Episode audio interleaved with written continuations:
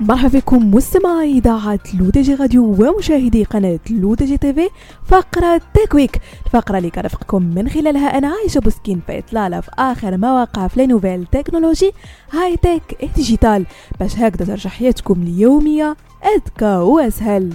وبداية مستمعين مع منصة إنستغرام التابعة لشركة ميتا العالمية والتي أطلقت خاصية جديدة تستهدف تحسين حماية المستخدمين من ظهور الفيديوهات والصور غير المرغوبة عبر خدمة المحادثة المباشرة Direct Messenger إذ جاء إطلاق الخاصية الجديدة بعد أسابيع قليلة من بدء اختبارها. ومع التحديث الجديد سيواجه الأشخاص الذين يريدون إرسال طلبات المحادثة إلى أشخاص لا يتابعونهم قيدين جديدين. القيد الأول هو أنهم بدلا من إرسال عدد غير محدود من طلبات المحادثة إلى شخص ما لا يتابعهم سيتم السماح لهم بإرسال رسالة واحدة للشخص ولكن عندما يقوم الشخص بقبول طلب المحادثة من المستخدم سيتمكن الأخير من إرسال أي عدد من الرسائل إليه. أما القيد الثاني فيتمثل في منع المستخدم من إرسال أي صور أو فيديوهات عبر الرسائل المباشرة إلى أي شخص لا يتابعه إلا بعد أن يقبل الأخير طلب المحادثة المباشرة وسيكون في مقدور المستخدم إرسال رسالة نصية فقط إلى الشخص الذي لا يتابعه. وفي نفس سياق شركة ميتا أعلنت هذه الأخيرة عن إطلاق ميزة جديدة لخدمة التواصل الاجتماعي النصية تريدز تتيح للمستخدمين رؤية المنشورات التي أعجبوا بها. وكانت الشركة قد بدأت بالفعل اختبار هذه الميزة في نظام أندرويد الأسبوع الماضي لكنها قررت الآن إطلاقها لعموم المستخدمين.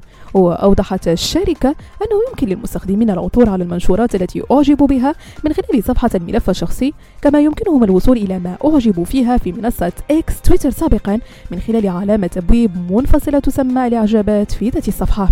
من الجدير بالذكر أن ميتا قد أجرت أيضا خيارا جديدا لجودة الوسائط المتعددة المرفوعة إلى المنصة. بالإضافة إلى ذلك تسمح تريدز الآن للمستخدمين بتصنيف قائمة المتابعة ليظهر الأحدث أولا أو الأسبق أولا.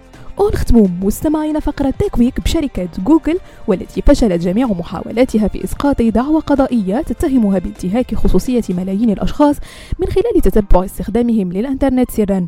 وأكدت قاضية المحكمة الجزئية الأمريكية إيفون روجرز أنها لم تجد ما يثبت أن المستخدمين وافقوا على السماح لجوجل بجمع معلومات عما شاهدوه على الإنترنت لأن الشركة لم تخبرهم صراحة بأنها ستفعل ذلك.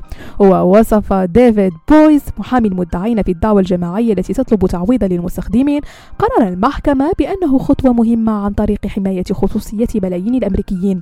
من الجدير بالذكر أن الدعوى القضائية تغطي مستخدمي جوجل منذ الأول من يونيو 2016 وتطالب بتعويضات لا تقل يقل عن خمسة آلاف دولار لكل مستخدم عن انتهاكات القانون الاتحادي المتعلق بالتنصت وقوانين الخصوصية في كاليفورنيا. بهذا مستمعينا كنكون وصلنا لنهاية فقرة Tech Week نضربلكم موعد la semaine prochaine كامل على تيليتاتكم رقمية لو راديو وكذلك على قناتكم لو تيفي